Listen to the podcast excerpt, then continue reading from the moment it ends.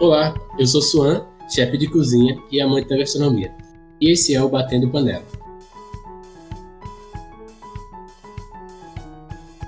Hoje vamos falar do pequeno almoço, o de jejum, o mais conhecido como café da manhã, e como ele mudou ao longo dos anos e como ele influencia no amadurecimento cultural de uma sociedade. É, rapaziada, tá pensando que gastronomia é só comida no prato? Gastronomia também é cultura e política. Hoje estamos mudando um pouco o formato do podcast e estamos com ilustríssimos convidados. Flávio Gama, bartender, cozinheiro. E aí, Flávio, se apresente e o que é que você comeu hoje pela manhã? Olá pessoal, tudo bom? Meu nome é Flávio, como já falou, sou bartender, cozinheiro, atualmente sou confeiteiro. E hoje no café da manhã foram panquecas, que aliás é a receita de hoje. E também estamos aqui com Rony, Rony Nel, cozinheiro. E você, Rony? Que você comeu hoje pela manhã? E aí, galera? Hoje eu fiquei na, no básico da tradicional raiz da batata doce e um ovinho acebolado.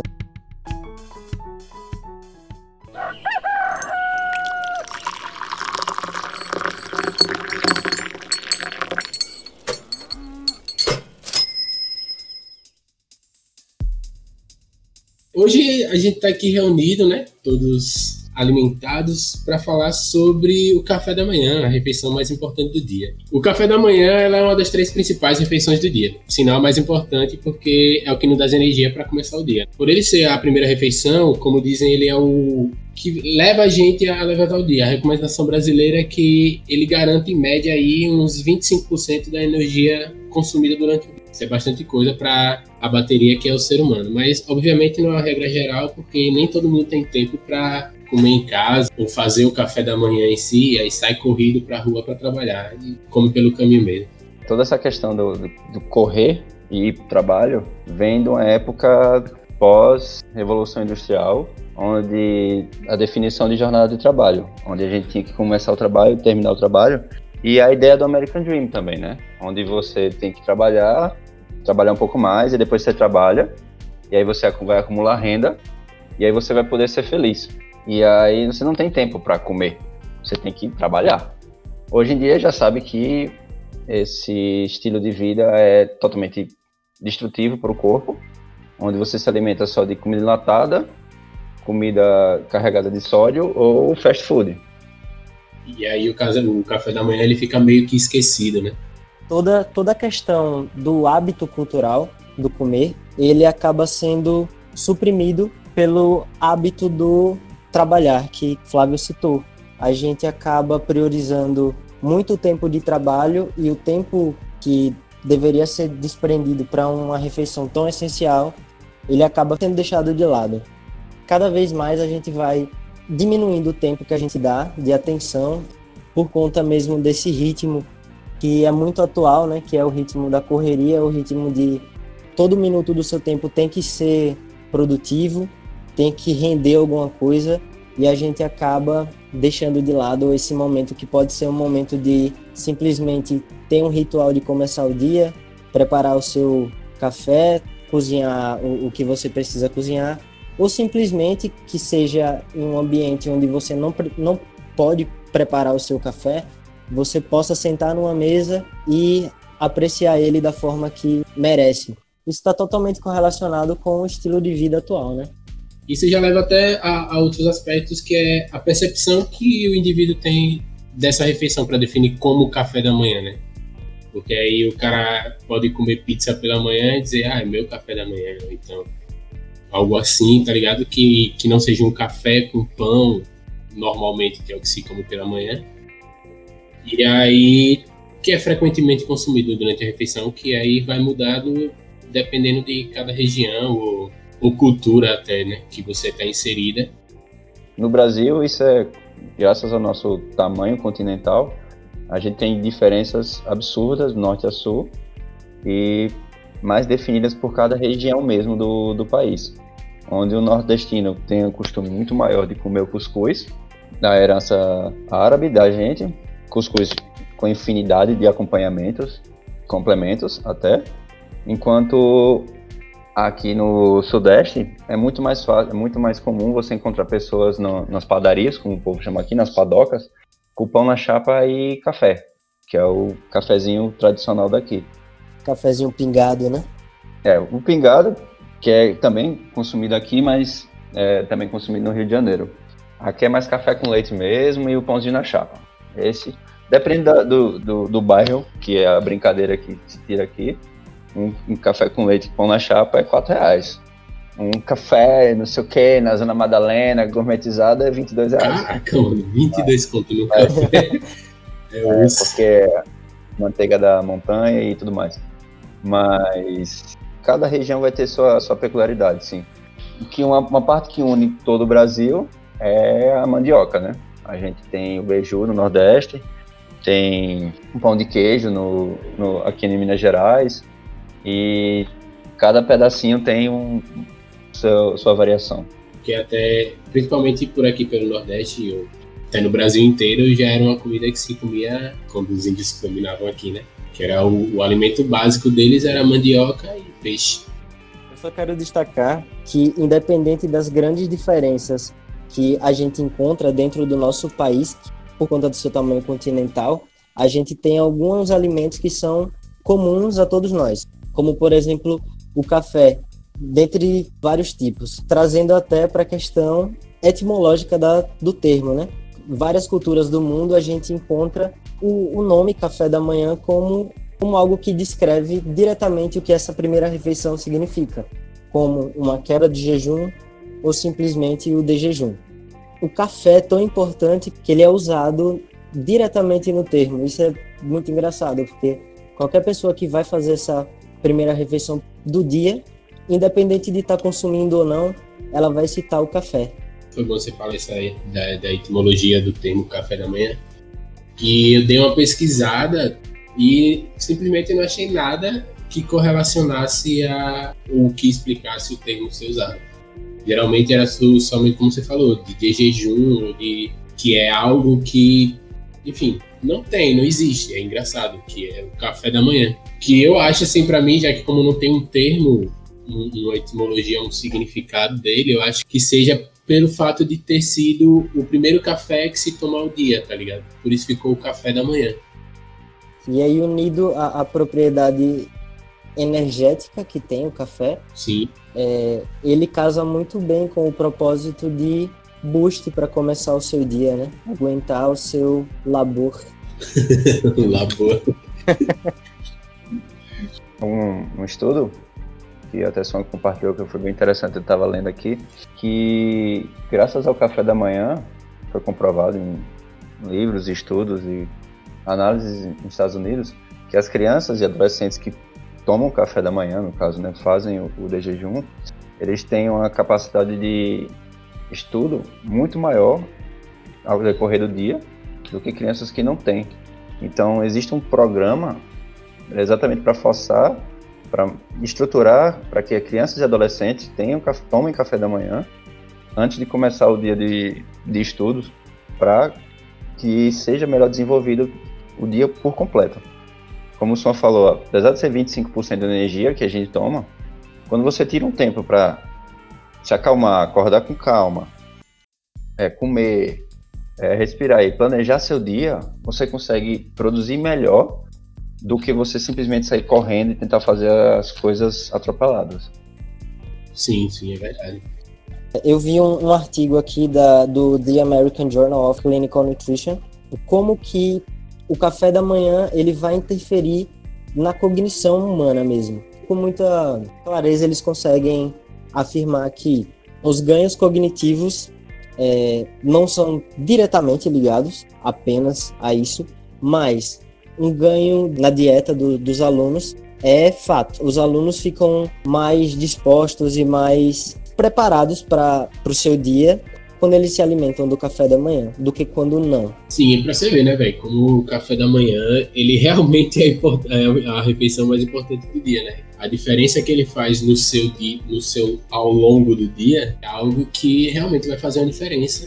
Agora uma coisa que eu fiquei tipo, pô, beleza, café da manhã é muito importante, mas qual é o tipo de comida que se come no café da manhã? Pesquisando, eu achei tipo, no Brasil tem N cafés da manhã, ao mundo tem outras formas de, de tomar café da manhã.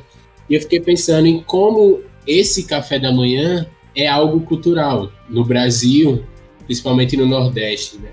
Que a gente come o cuscuz, como o Flávio falou, que a gente tem influências árabes e tal. Mas aí vem uma, uma questão da cultura sertaneja, que a gente come a macaxeira, que já vem do índio, que já vem de toda essa cultura e toda essa, essa identidade que a gente tem. E como a gastronomia define isso no povo, na sociedade em si. Essa análise é bem complexa e é pano para manga para uns 4, 5 podcasts. sim, sim, sim. Mas. Fácil, fácil. É, a gente vai tentar se ater. É, muito tentando resumir, né, para hoje, para essa vez. A comida de um povo é o que tinha disponível para eles. Antigamente, né, o que definiu.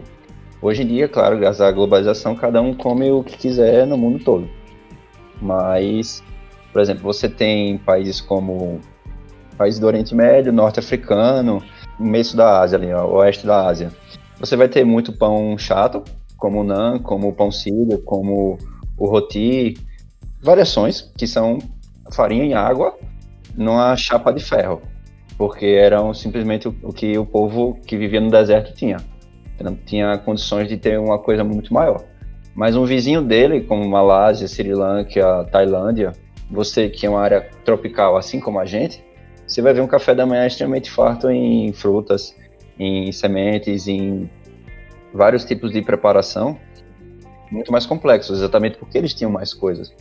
Quando você vai para uma região meio complexa, como norte, onde é muito frio, você tem um café da manhã muito carregado. O inglês mesmo tem um café da manhã com uma salsicha de, de sangue, que é o pudding, né, o black pudding. Então é algo que eles precisam porque é uma região fria. Você precisa de muita caloria para suportar a região fria. Então, quando você pega a influência da comida e vice-versa na sociedade, é o que tinha.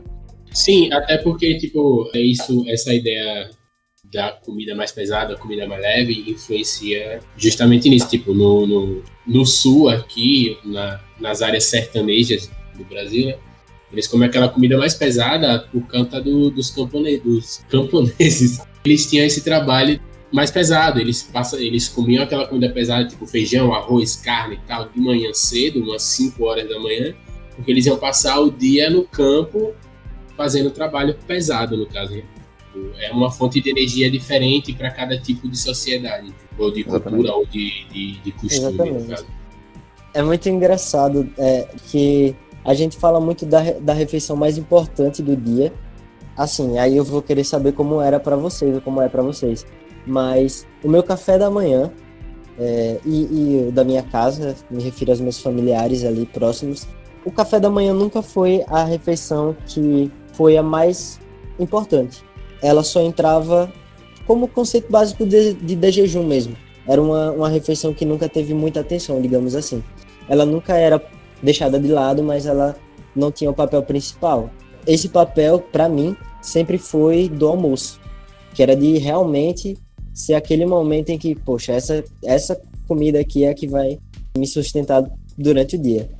É, eu não sei se esse era um senso que só eu tinha, ou se isso quer dizer respeito à nossa, à nossa região mesmo, assim. Pode ser, porque eu realmente sempre, o café da manhã para mim sempre foi mais importante porque eu morei um tempo com meu pai e ele sempre fazia esse ritual da manhã. A gente acordava, ele botava a gente para tomar banho de sol, depois fazia a comida, tomava o suco verde e aí comia e aí pá, entendeu? Era a, o horário da manhã era o horário que a gente ia repor as energias, trazer as energias para passar o dia bem. É, meu pai ele é meio seu, pai, seu pai é, é naturalzão até hoje. É, é, é. E aí eu lembro que tinha essa ideia. E assim, e desde então eu não consigo sair de casa sem tomar café da manhã. Né? Pra mim, se eu não comer pela manhã, o meu dia não dá certo? Eu pelo menos tenho que tomar um café pela manhã e comer alguma coisa, porque senão não, não dá bom. Então acho que é mais, mais de costume familiar ou, ou mas assim, para mim, o café da manhã ele, ele sempre foi importante, tá ligado? É, entendi.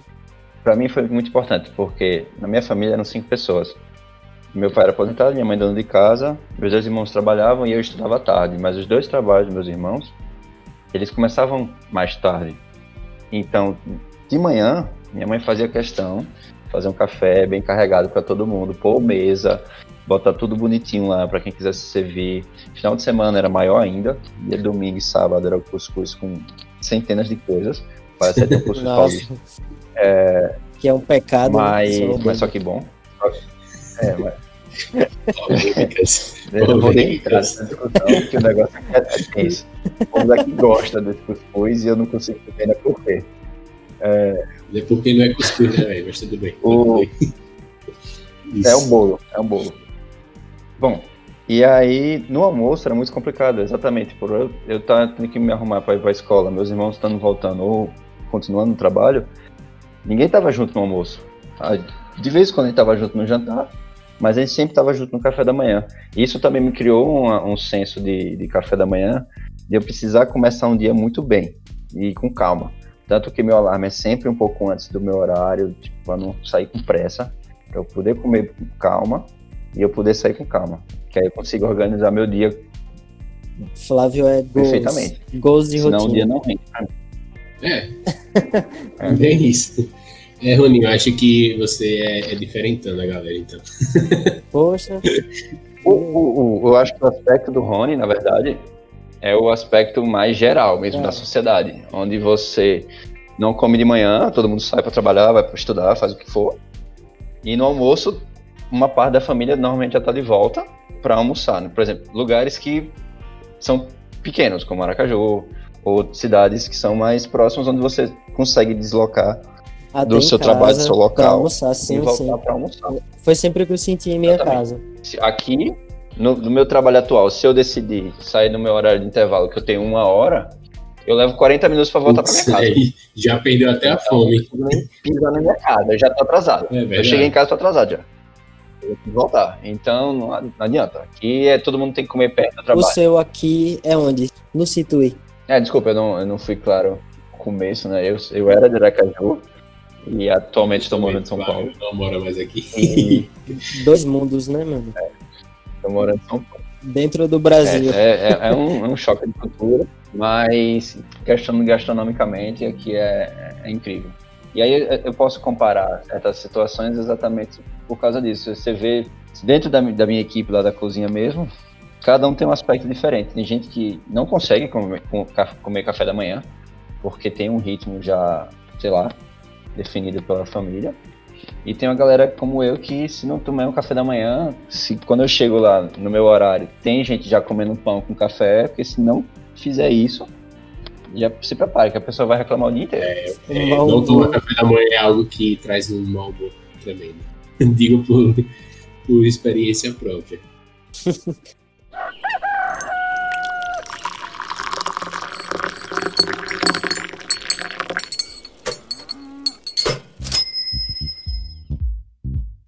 Mas sim, sim, massa é, é essa, essa diversidade que a gente tem no café da manhã, assim como, como é no mundo.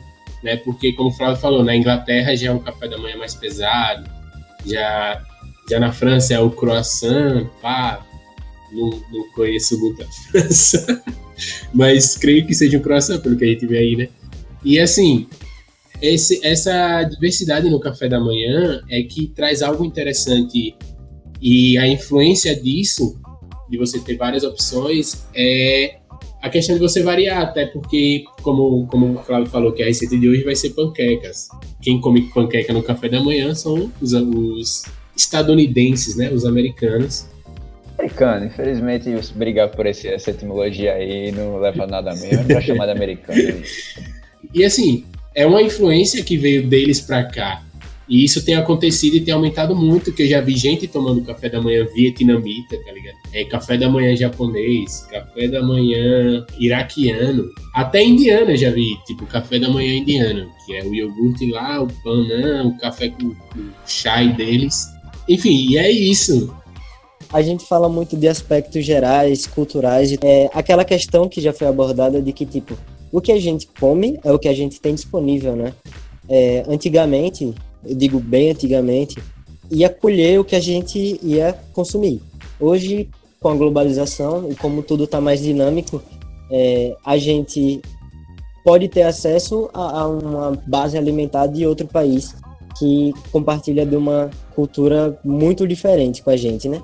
Porque é, é como o, o, exemplo que a gente vai dar aqui, vai ser ensinado uma panqueca. É algo que os indígenas não faziam. Mas ainda assim a gente continua com a base de raízes muito forte aqui, apesar de um coração, por exemplo, como o Swan citou na França. A gente tem queijos diversos, a gente tem materiais diversos para poder realmente diversificar o que a gente come.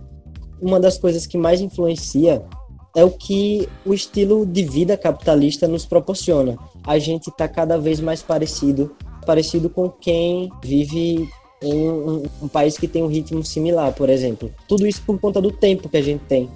A gente fala de um privilégio de cozinheiro que sabe cozinhar, gosta de cozinhar e muitas vezes tem uma condição de cozinhar. Mas para a grande maioria do povo, a única opção viável acaba sendo aquela opção rápida, aquela opção que você misturou e tá ali pronta. É, e aí sai um pouco do, do, digamos, do tradicional antigo. E a gente acaba incluindo no nosso tradicional algo, por exemplo, como o ultraprocessado. Pão com mortadela, por exemplo, aí em São Paulo, é um clássico. É, é um ultraprocessado. A gente nunca usou essa técnica antes disso. A gente não tinha esse tipo de material aqui antes de uma industrialização e de um, do ritmo de consumo diferente, né? E aí, dentro disso também entram os refrigerantes, entram várias coisas ultraprocessadas e que têm açúcar em excesso, todas essas bombas calóricas que acabam entrando de intrusas na nossa cultura, né? Com isso, eu acho que a gente fica cada vez mais parecido ao longo do globo. Como o Rony mesmo falou, essa influência de fora pode trazer benefícios também e pode trazer malefícios, né? A questão da panqueca é uma mistura de, de ingredientes, ovo, leite, farinha e é isso aí. Você pode deixar uma versão mais leve. Um dia desse eu testei uma que em vez de farinha de trigo era farinha de aveia. Não utilizei açúcar cristal, usei açúcar mascavo. Funcionou do mesmo jeito. E eu acredito que deu uma cortada considerável sim, sim. em questão calórica e tudo mais. Parte muito da, da, da pessoa querer adaptar também. Né? Se você quer experimentar, eu agora estou numa linha de pensamento muito de, de, tentar vários tipos. Já tentei a panqueca, tem uma receita que eu gosto e é essa que a gente vai passar mais daqui a pouquinho para vocês. Tem, acabei de testar o ovo benedict, que é americano também, mas já fiz um teste de roti, que é um Sim. tipo de flatbread indiano. Essa semana devo estar tá começando a fazer uns testes de cafés da manhã mexicanos, com ovos carregados em molho, algumas tortilhas, e eu vou analisar aí. Quem tem meu Instagram vai ver e aí eu vou começar. Eles têm, o, o povo mexicano, eu passei um tempo lá, eles têm uma, uma cultura legal de. Passei um tempo, ele tá sendo muito humilde. O cara estudou durante vários meses e sentiu a cultura diretamente. Tem propriedade para falar. Continue. Tá, aí eles têm uma, uma, uma, cultura de café da manhã muito intensa, tanto que você vai para certos lugares que abrem almoço, que abrem café da manhã exclusivamente, onde você tem uma infinidade de preparações diferentes de ovos e uma infinidade de, de, de modificações do próprio milho, né, costume lá deles, para o café da manhã, simplesmente para o café da manhã. E ele, é e ele, o povo mexicano é um povo extremamente trabalhador também lembra muito as cidades interioranas do Brasil. Então eles têm um consumo calórico muito alto no apesar começo. Apesar de ser dia. uma cidade quente, né? E algumas pessoas ao longo do dia.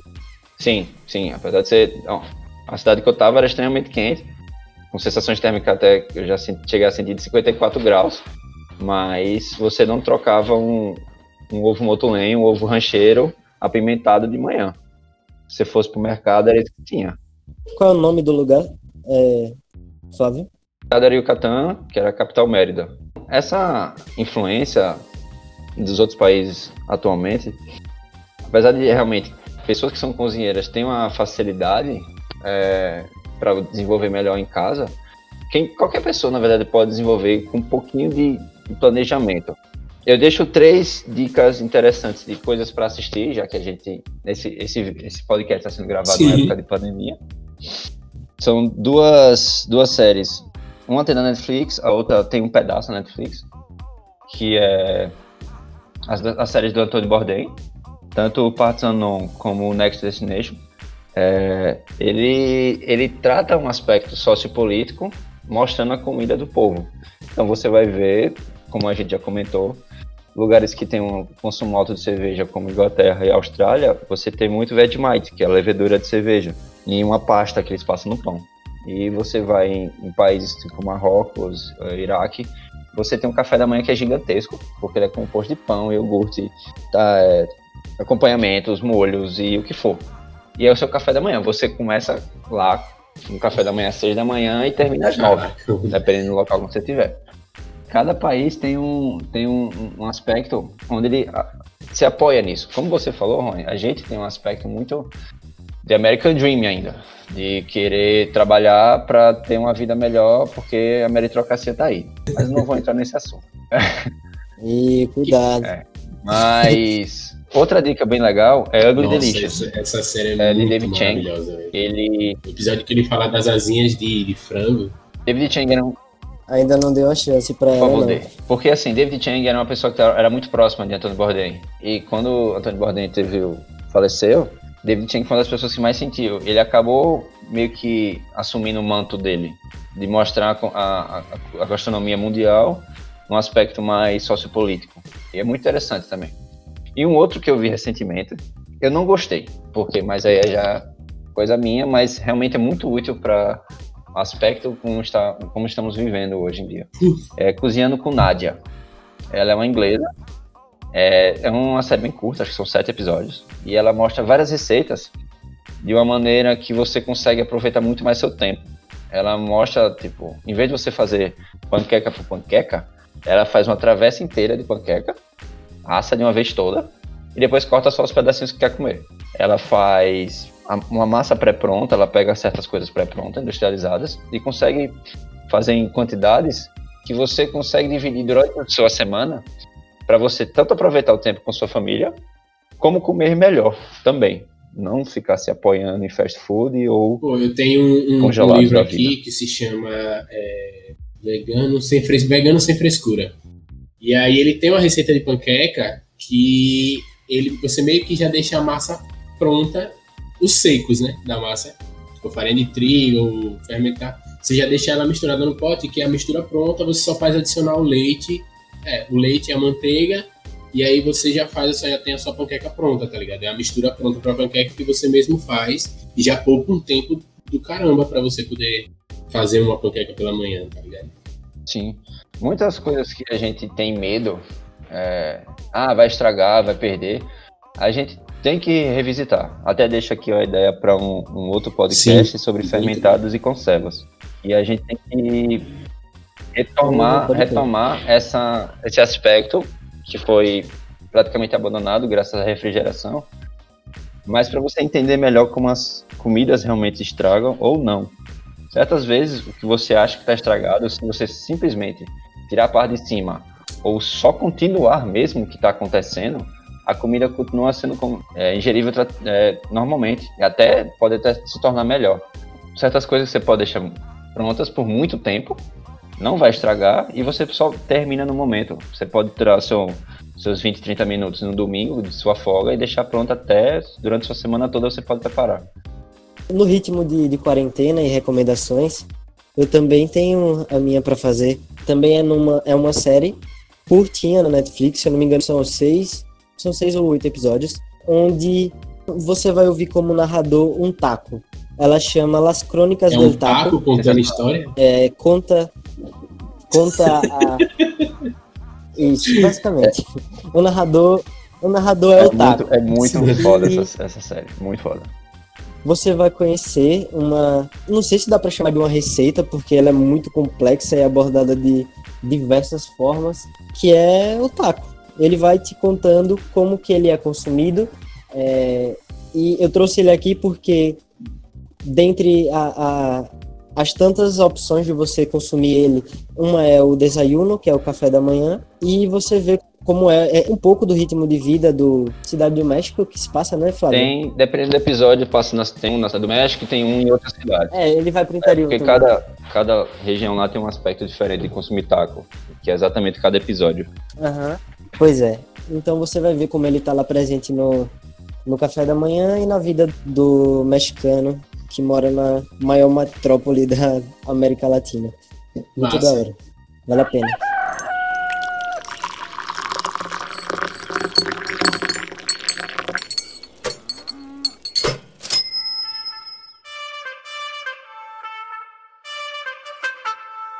Dicas de séries, dicas de programas.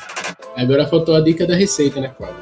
Hoje vai ser panquecas e hoje não vai ser eu que vai passar a receita, mas sim, já que temos um convidado que está fazendo esse, essa aventura de fazer vários cafés da manhã diferentes, que foi por causa dele que eu tive a ideia de falar sobre o café da manhã. Flávio vai explicar a receita da panqueca.